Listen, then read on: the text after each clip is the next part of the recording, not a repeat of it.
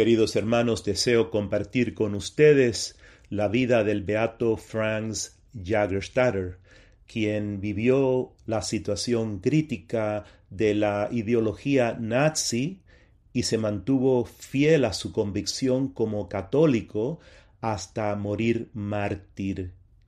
Su testimonio es de gran importancia para nosotros en la situación en que hemos ahora comenzado a vivir. Vamos a orar. Señor, danos la gracia de entender y de vivir como verdaderos católicos frente a las ideologías que ahora enfrentamos. María Santísima, auxílianos en el nombre del Padre, del Hijo y del Espíritu Santo. Amén. Un poco de trasfondo histórico. Los nazis desarrollaron métodos de manipulación psicológica usando propaganda y miedo para crear psicosis masiva. Muchas compañías fueron forzadas y otras por interés económico apoyaron a los nazis y se convirtieron en su fundamento para la maquinaria militar.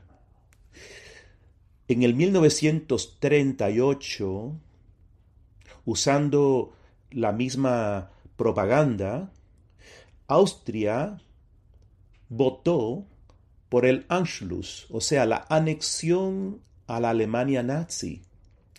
Las multitudes entusiastas desbordaron las calles de Viena para recibir a Hitler como su Führer.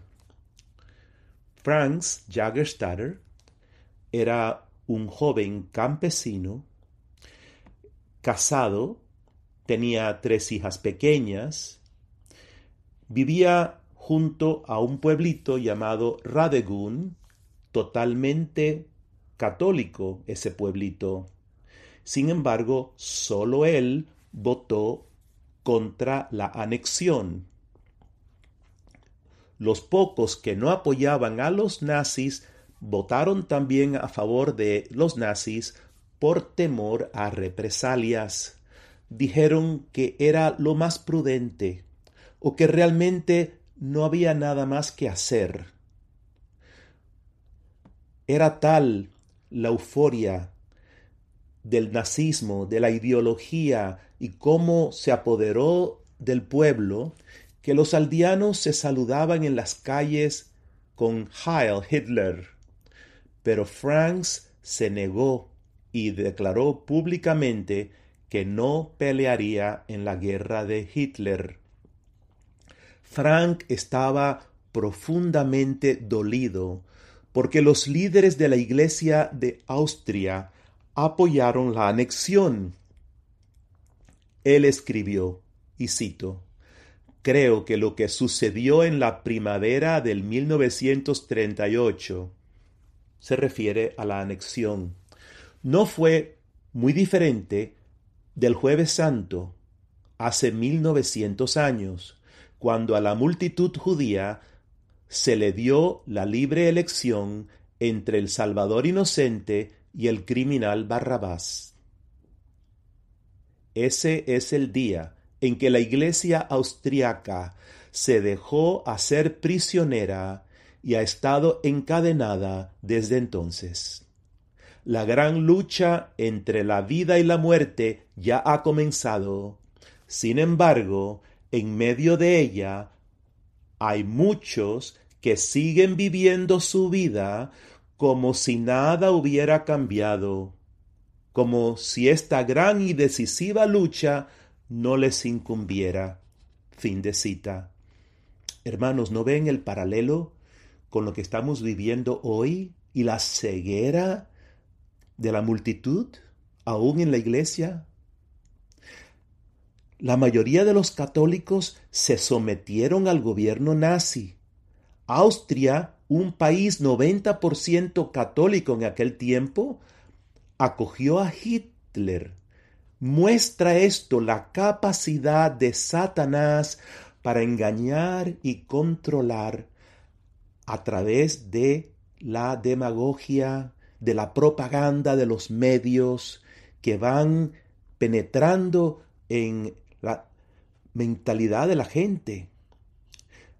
La demagogia utiliza ideales y virtudes para ocultar sus planes. Adolfo Hitler, por ejemplo, hablaba del bien común, del amor a la patria.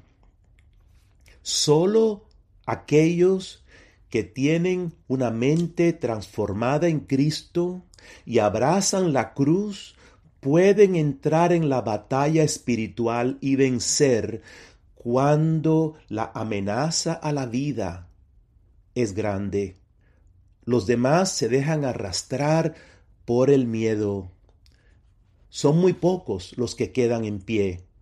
Franz escribe sobre la situación de la iglesia con los nazis. Cito, en Alemania, antes de que Hitler llegara al poder, la norma era negar la sagrada comunión a los nazis. ¿Y cuál es la situación hoy día en este gran Rich alemán? La respuesta, por supuesto, es que muchos de los que se han hecho nazis y han entregado a sus hijos a los nazis para su formación, ahora se acercan a comulgar sin ningún reparo espiritual? ¿Han establecido entonces, mientras desde hace más de dos años se lleva a cabo una horrible matanza humana, una nueva política que ve todo esto como algo permisible o que no se debe mencionar? ¿O las autoridades de la Iglesia han tomado o aprobado la decisión de que los hombres ahora pueden unirse a un partido que se opone a la Iglesia? Simplemente significa que ya no hay ninguna probabilidad de que haya una persecución sangrienta de cristianos aquí, porque prácticamente cualquier cosa que los nazis quieran o exijan, los cristianos cederán. ¿Cómo llegaron a esto?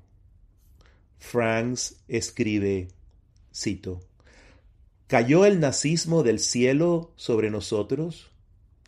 Creo que no deberíamos desperdiciar demasiadas palabras en esto, ya que cualquiera que no haya dormido durante los últimos diez años sabe perfectamente cómo y por qué las cosas han llegado a ser como son. Antes de la toma de poder de los nazis, se aceptaron todo tipo de inmoralidad sexual, aborto, anticonceptivos e ideologías paganas. Fin de la cita. Efectivamente, antes de, de que entrara Hitler en el poder, Alemania cayó progresivamente en el paganismo y la inmoralidad. Las ciudades estaban inundadas de prostitución, drogas, pornografía.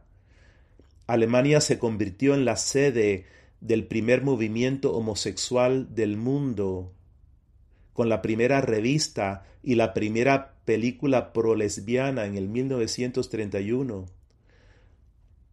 Franz entendió que la inmoralidad separa a las personas de Dios y quedan ciegas. El Señor Jesús lo dice, Bienaventurados los limpios de corazón, porque ellos verán a Dios. Mateo 5:8. Hermanos, si no vemos los caminos de Dios, nos hacemos vulnerables a las ideologías, y nos enamoramos de otros dioses. San Pablo dice en la segunda carta a los Corintios 4.2, el Dios de este mundo ciega el entendimiento para que no vea la luz brillante del Evangelio. De manera que hay una gran conexión entre una corriente de inmoralidad y las consecuencias últimas de la cultura de la muerte, como le llama Juan Pablo II, que termina en genocidios. Los cristianos alemanes se acomodaron al mundo y muchos abandonaron la iglesia. Intelectuales denunciaron al cristianismo como una religión importada y otros intentaron reinventar el cristianismo. Así surgió la creencia diabólica en el superhombre sin Dios y la superioridad de la raza ariana. Podemos referirnos al Génesis capítulo 3, 5. Es la tentación primordial, la soberbia. Y renombrados estudiosos de la Biblia de once iglesias protestantes fundaron el Instituto para la Eliminación de la Influencia Judía en la Iglesia Alemana. Hermanos, qué locura la influencia judía en la iglesia. Jesús es judío, María Santísima, los discípulos. Es imposible. Pero de esta forma allanaron el camino al antisemitismo nazi que terminó en el holocausto. La Iglesia católica alemana se opuso a los nazis, pero cuando estos tomaron el poder, comenzó la persecución. A los sacerdotes que se oponían los llevaban a los campos de concentración, donde murieron miles. La iglesia entonces trató de negociar. Así estaban las cosas cuando a Franz Jagerstatter lo llaman al servicio militar y él rehusó. La presión sobre Franz para que capitulara fue enorme. Todos le dijeron que no podía negarse al servicio militar. Su esposa trató de persuadirlo, pero lo apoyó cuando vio que estaba decidido. Franz acudió primero al sacerdote de su pueblo y luego a los de los pueblos vecinos, buscando dirección sobre cómo responder en esta situación. Les expresó la lucha de conciencia que no le permitía participar en la guerra de Hitler. Ninguno le apoyó. Incluso un sacerdote lo acusó de ser egocéntrico en sus puntos de vista religiosos y políticos, y de no pensar en sus deberes para su familia y para su trabajo en la finca. Esto le causó una gran angustia y consternación. ¿Cómo puede ser que hasta los sacerdotes me digan que obedezca a los nazis? ¿Será que mi resistencia es por orgullo? Finalmente decidió acudir al obispo, pero escuchó los mismos argumentos. Primero, no eres responsable de las acciones del gobierno, solo debes obedecer. Segundo, tienes una responsabilidad absoluta hacia tu familia. Finalmente, viendo la profundidad de los argumentos y la convicción de Franz, el obispo le concedió que podía emprender el camino del martirio, pero sólo si sabía que estaba llamado a él por una revelación especial de lo alto y no por razones propias. ¿Acaso hace falta tener una revelación excepcional de lo alto para decidirse a obedecer a Cristo cuando hacerlo nos pone en peligro de muerte?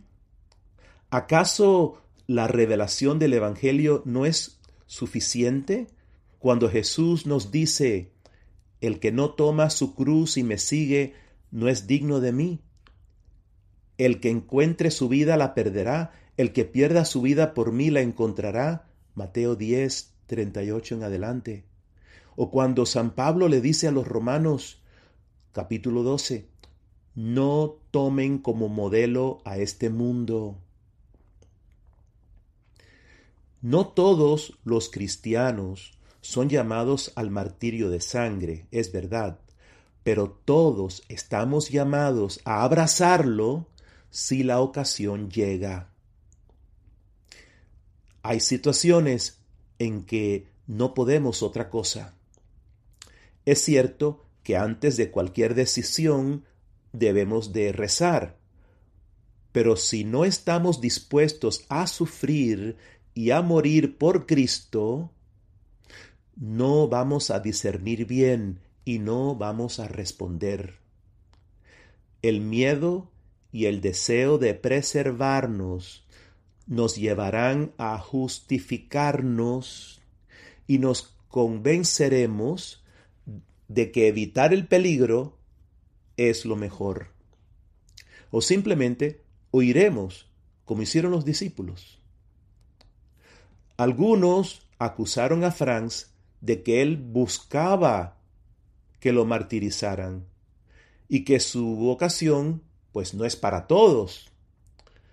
Hermanos, Franz no buscó el martirio, sino que como todos los santos, estaba dispuesto a todo por fidelidad a Cristo. Él hubiese preferido otra cosa, pero el martirio fue la consecuencia de su integridad de caminar por el camino recto y lo abrazó hasta el fin. No se conformó a la mentalidad del mundo ni a la mentalidad de los católicos en su contorno. Pero antes de criticar al obispo de France, tomemos en cuenta lo precaria que era su situación. Los nazis perseguían a la iglesia. Habían arrestado a muchos sacerdotes. Lo importante más bien es preguntarnos, ¿qué haría yo en las mismas circunstancias? Por eso debemos vivir cada día como almas víctimas de amor. El que no está dispuesto a sufrir en las pequeñas pruebas diarias, no resistirá en las grandes pruebas. No buscamos el martirio, pero lo abrazamos por gracia de Dios cuando llega el momento sin tener que esperar una revelación excepcional. ¿Cómo es que un campesino pudo discernir correctamente? Jesús nos da la respuesta. Él alaba al Padre, porque ha ocultado estas cosas a los sabios y a los prudentes, y la ha revelado a los pequeños. Lucas 10:21. Para Santa Teresita de Lisieux, los pequeños son los que responden al amor de Cristo, dijo ella. Si se extingue el amor, los mártires no derramarían su sangre. Hermanos, lo que nos paraliza, lo que nos impide actuar con integridad es la falta de amor. Cuando no hay amor, no va a haber disponibilidad ni a sufrir ni a morir por Cristo. Franks entonces fue encarcelado. La carta de Franks a su párroco acerca de su rechazo de servicio militar, cito, Dado que nadie puede dispensarme de lo que veo como peligro que, está, que esta pandilla se refiere a los nazis, presenta a la salud de mi alma, no puedo cambiar mi decisión, que usted ya sabe. Tal como están las cosas, es muy difícil acercarse un paso más a la perfección. ¿Es siquiera concebible intentarlo con tal pandilla? Cristo no alabó a Pedro por negarlo meramente por temor a los hombres. ¿Cuántas veces probablemente tendría yo que repetir la negación sirviendo con este equipo de nazis? Que Dios te proteja a ti y a todos los sacerdotes. Fin de la cita.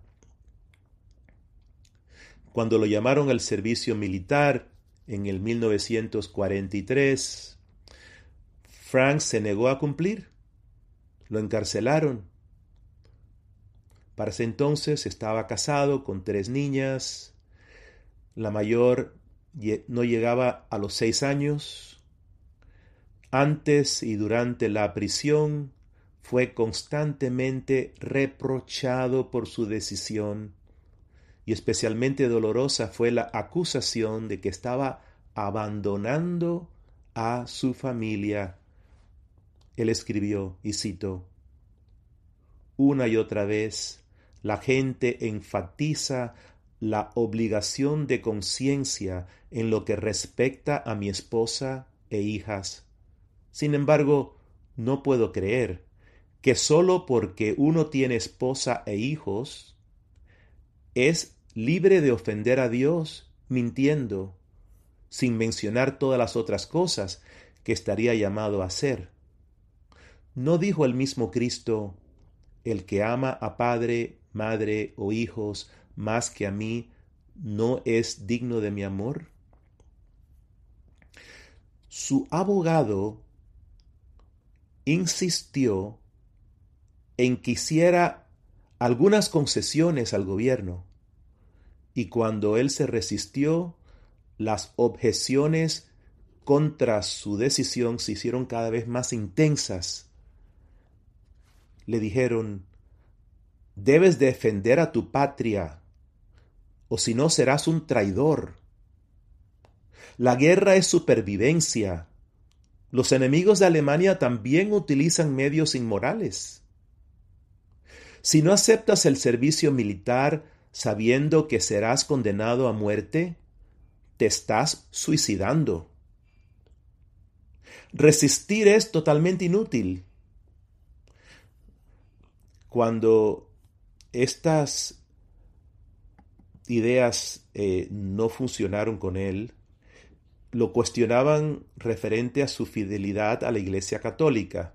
Le dijeron, no eres responsable de los errores de tus superiores sino de obedecer al gobierno. Cumple tu deber con la nación, como te dice la Iglesia, y como lo están haciendo millones de católicos, incluidos sacerdotes y seminaristas. Muchos de ellos ya están en el frente de batalla. Y Franz respondió, a ellos no se les ha dado la gracia de ver las cosas de otra manera. Le preguntaron, ¿crees que sabes más sobre la fe católica que los obispos? Y lo, lo desafiaron a que nombrara un solo obispo que en una carta pastoral o un sermón hubiera llamado a los católicos a no apoyar la guerra o rechazar el servicio militar. Y Franks no conocía a ninguno. Le dijeron, no tienes competencia para emitir juicios sobre la moralidad de la guerra. Es un tema muy complejo. Le dijeron, dad al César lo que es del César. Franks respondió, no se puede obedecer si lo que mandan es pecado. Y luego citó la respuesta de Pedro a los ancianos en el templo, Juzguen ustedes mismos si es correcto ante Dios obedecerles a ustedes en lugar de obedecerle a Él. Hechos 4:19. Después le dijeron, ¿con qué derecho tomas una posición más católica que la de los sacerdotes y obispos que tienen la responsabilidad de emitir juicios teológicos? Franks respondió que este es el tipo de juicio moral que en última instancia tiene que hacer la conciencia individual. Franks insistió que basaba su decisión en la fe católica y que el régimen nazi era incompatible con la fe aunque la jerarquía no lo viera. El último argumento de su abogado fue La Iglesia en Alemania necesitará hombres como usted después de la guerra. Franks no se sintió halagado por eso y respondió No puedo responsabilizar a Hitler por mis acciones. No puedo reconciliar mi conciencia con luchar por él. Hermanos queridos, los argumentos que acaban de escuchar muestran cuán elaborados podemos ser nosotros para justificar la simple verdad. Cuando nuestro deseo de preservarnos en este mundo, preservar intereses, reputación, bienes, relaciones o la propia vida, es más fuerte que el amor a Cristo, el enemigo nos proporcionará muchos argumentos para justificarnos y evitar la cruz y seguir convencidos que somos buenos católicos. Los que se justifican se sienten expuestos por el testimonio de quienes actúan con integridad. De manera que entonces los atacan. Y Franz Jagerstatter fue atacado por muchos católicos que seguían la corriente de la ideología. Es que a la oscuridad le molesta la luz. Franz es acusado de ser un extremista, de ser inflexible, testarudo, mentalmente desequilibrado, exagerado, fanático. Hermanos, ¿no les parece contemporáneo todo esto? Se decía que su religiosidad no era realista. Sus cartas desde la prisión son tan diáfinas, diáfanas y sencillas. Por ejemplo, nos dice, no sería demasiado para mí si tuviera que ir cien kilómetros a pie para asistir a una sola misa. Un hombre primero se da cuenta del verdadero valor de nuestra fe en una situación como esta. Oremos fervientemente para que la luz de la fe nunca se apague en nosotros. El que no está dispuesto a sufrir con y por Cristo, tampoco participará de su resurrección. Y aunque la cruz que Dios o nosotros mismos ha puesto sobre nosotros se haga un poco pesada, nunca será tan difícil y pesada como la que Satanás carga sobre sus servidores, muchos de los cuales ya se han quebrado bajo esta carga y han malgastado sus vidas. Le escribe bellas cartas a su esposa. Le dice, deberíamos perder todo lo querido y valioso en la tierra antes de cometer la más mínima ofensa contra Dios. Seguramente debe haber sido difícil para nuestro amado Salvador traer tanto dolor sobre su querida madre a través de su muerte. No dejes que un solo día pase en vano. sin darle un buen uso a ese día para la eternidad. Ni las personas, ni las cadenas, ni la sentencia de muerte pueden robarle a un hombre la fe y su libre albedrío. Dios da la fuerza que es posible soportar cualquier sufrimiento, una fuerza mucho más fuerte que todo el poder del mundo. Y dice, para nosotros los hombres solo hay dos posibilidades en este mundo. O nos volvemos cada vez mejores o cada vez peores. Simplemente no hay tal cosa como quedar separados. Y esto me recuerda a lo que Jesús dijo, el que no está conmigo está contra mí. Hermanos, no hay campo neutro, estamos en batalla espiritual. Franz vio cada situación como una oportunidad de amar a Cristo, cueste lo que cueste. Años después de la guerra, la esposa de Franz, que se llama Francisca, recibió una carta de un hombre que había compartido prisión con él y le dice, solo puedo asegurarle que encontramos un buen amigo en Franz, quien en los momentos más oscuros siempre supo encontrar una palabra de consuelo y siempre logró darnos su último pedazo de pan de los magros almuerzos y cenas que comíamos. Su fe en Dios y la justicia no conoce medida. Lo vimos sumergido en la oración todo el día, siendo su rosario su constante compañero. Nunca tuvo miedo de confesar su fe abiertamente, a pesar de las burlas de los guardias y de sus compañeros de prisión.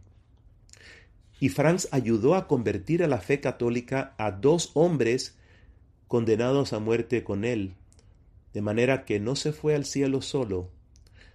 Él dijo, siempre es posible salvar la propia alma y quizás también algunas otras, dando testimonio individual contra el mal. Y también oró por la conversión de los nazis, creyendo que desde su celda de prisión podría traer gracias para ellos. Escribió, ya ha habido hombres de la SS, SS, por los que he oído, se han convertido antes de su muerte la gente a menudo no es tan mala como pensamos. Y después escribió, soy completamente feliz. No me debilitaré. Estoy feliz de haber llegado tan lejos. Que Dios acepte mi vida como penitencia, no solo por mis pecados, sino también por los demás. Esto me recuerda a la oración que Jesús le dicta a Santa Faustina, Ten misericordia de nosotros y del mundo entero. Sus últimos días. El capellán de la prisión hizo un intento final de tres horas para disuadir a Franz de su decisión, pero al final lo felicitó por la fuerza de su compromiso moral y le habló del padre Reinisch, un sacerdote que había sido ejecutado un año antes por negarse a prestar juramento militar. Para Franz fue una inmensa alegría y alivio saber que alguien más, un sacerdote nada menos, había recibido esta gracia de seguir el camino hasta la muerte. Y entendió que para discernir claramente una persona no debe sucumbir al miedo y estar dispuesta a morir. Sin esta condición, vamos a justificarnos. Franz entendió la diferencia entre obedecer la fe católica y la posición de aquellos en el clero que están dominados por el miedo. Escribió, esta sentencia de muerte debe servir como advertencia, porque el Señor Dios no nos tratará de manera muy diferente si pensamos que no tenemos que obedecer todo lo que Él nos manda a través de su iglesia para que creamos y hagamos. Y Franz tuvo la gracia de perdonar. Escribió, No debo pensar mal de los demás que actúan de manera diferente a mí. Es mucho mejor orar por todos que juzgarlos. Si uno no alberga ningún pensamiento de venganza contra los demás y puede perdonar a todos, incluso cuando a veces es objeto de una palabra dura, tendrá paz en su corazón. ¿Y qué hay en todo el mundo más hermoso que la paz? La mayoría de los hombres se amarga la vida por la dureza de sus corazones. Y también perdonó al clero y a los obispos, y cito, no tiremos piedras a nuestros obispos o sacerdotes. Ellos también son hombres como nosotros, hechos de carne y hueso, y pueden debilitarse. Probablemente estén mucho más tentados por el malvado enemigo que el resto de nosotros. Quizás han estado demasiado mal preparados para emprender esta lucha y elegir entre la vida y la muerte. Quizás también nuestros obispos pensaron que pasaría poco tiempo antes de que todo se derrumbara y que con su conformidad podrían evitar a los fieles muchas agonías y martirios. Desafortunadamente las cosas resultaron ser bastante diferentes. Han pasado años y ahora miles de personas deben morir en las garras del error cada año. No es difícil imaginar la heroica decisión que tendría que tomar nuestro pueblo para repudiar todos los errores que se han cometido en los últimos años. Es por eso que no debemos hacer las cosas más difíciles para nuestros líderes espirituales de lo que ya son, haciendo acusaciones en su contra. Oremos por ellos, para que Dios aligere las grandes tareas que aún quedan por delante. Estas fueron las últimas líneas de su última carta antes de morir, y cito, Queridísima esposa, no me fue posible liberarte del dolor que ahora debes sufrir por mi causa.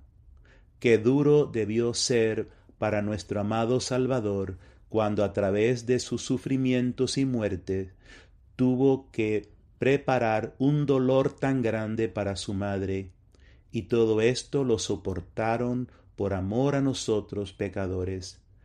También agradezco a nuestro querido Jesús que tengo el privilegio de sufrir y morir por él. Confío en que, en su infinita misericordia, Dios me ha perdonado todo y no me abandonará en la última hora. Incluso ahora, Jesús vendrá a mí en la Sagrada Comunión y me fortalecerá para el camino a la eternidad. Mis más sentidos saludos para mis queridos hijas. Ciertamente rezaré al amado Dios si me permite entrar en el cielo pronto que Él aparte un pequeño espacio en el cielo para ustedes.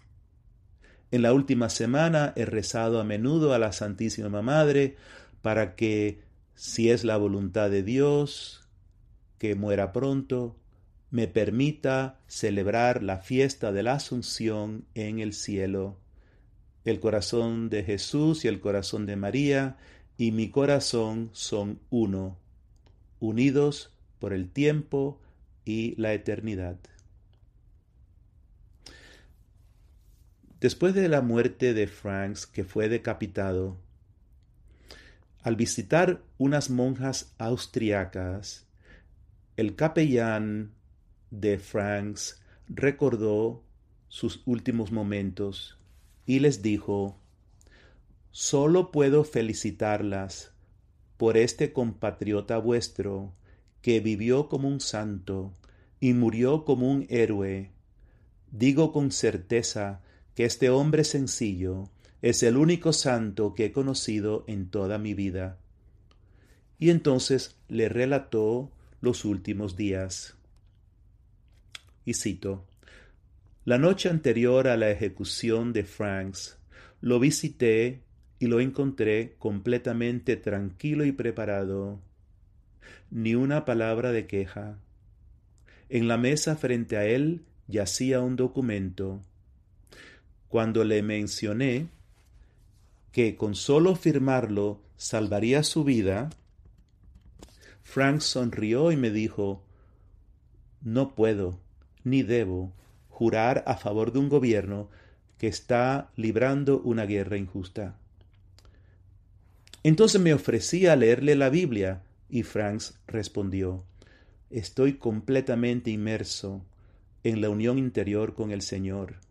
Cualquier lectura solo interrumpiría mi comunicación con mi Dios. El padre entonces le dijo a las monjitas, nunca podré olvidar cómo los ojos de Franks brillaban con tanta alegría y confianza.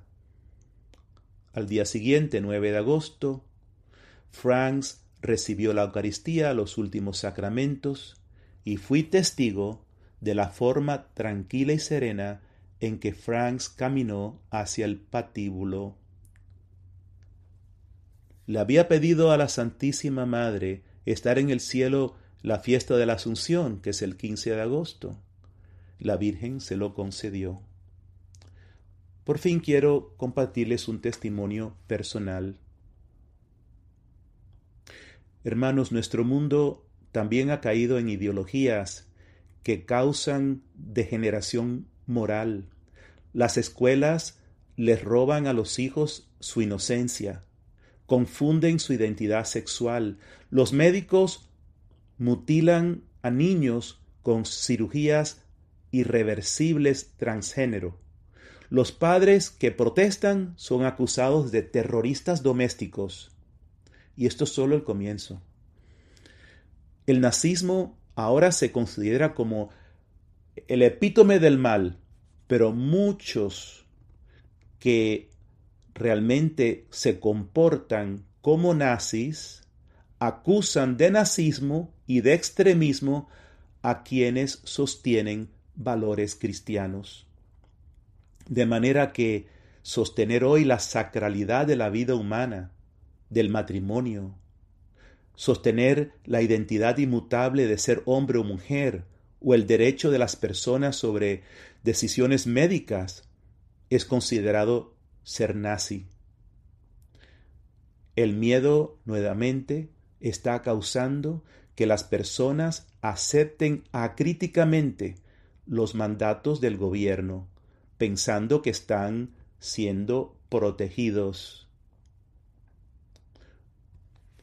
¿Cómo pudo Franks ver con claridad y actuar con valentía? Pues estos son los pilares de su vida. Número uno, la Eucaristía diaria. A pesar de ser un campesino que trabaja desde el amanecer hasta la puesta del sol, él se ofreció a ser capellán de su pequeña iglesia y iba a misa diaria. Segundo, todos los días meditaba las sagradas escrituras y lo oían alabar al Señor y cantar alabanzas mientras araba la tierra. tenía una fuerte vida familiar y un enorme amor a la Virgen. Rezaba el rosario todos los días. Fue ella quien le enseñó a perdonar. El testimonio de Franz confirma que el Señor nos está formando en el poder de la cruz, pidiéndonos que seamos pequeñas almas víctimas en tiempos decisivos. Desde el principio, Jesús nos ha dicho en amor crucificado, yo hago nuevas todas las cosas. Apocalipsis 21:5. El Señor nos está desafiando, animando a realizar algo nuevo, precisamente cuando todas las cosas en la iglesia se están desmoronando. La barca no se hundirá, siempre quedará un remanente fiel. Pasaron los años y por fin la iglesia descubre que Franks es un santo y fue beatificado el 26 de octubre del 2007 por el Papa Benedicto XVI. Unos cinco mil, incluidos cardenales, obispos, clérigos, miraban hacia arriba mientras la gran imagen de treinta pies de alto de Franz bajaba en la catedral de Linz. Francisca, la viuda, y sus tres hijas estaban en el primer palco. Ese año decidí que deseaba ir a visitar su tumba y pude hacerlo el año siguiente, 2008. Llegué a Ragdegund, su pequeño pueblito, el 7 de octubre de 2008, la fiesta de la Virgen. Y fui a su tumba, que está afuera de la iglesita. Mientras rezaba, vino una anciana, se para al lado mío y está rezando también frente a la tumba. Era Francisca Jagerstatter, la esposa de Franz, con una de sus hijas. Francisca se unió a su amado esposo en el 2013, cuando tenía 100 años. Ese encuentro para mí fue una confirmación de lo que el Señor me había pedido 40 años antes en el seminario, cuando me dio la intuición de que la vida de Frank Jagerstatter me debía de acompañar porque volveríamos otra vez a tiempos donde las ideologías arrastran al mundo a la perdición, pero quedará un remanente fiel.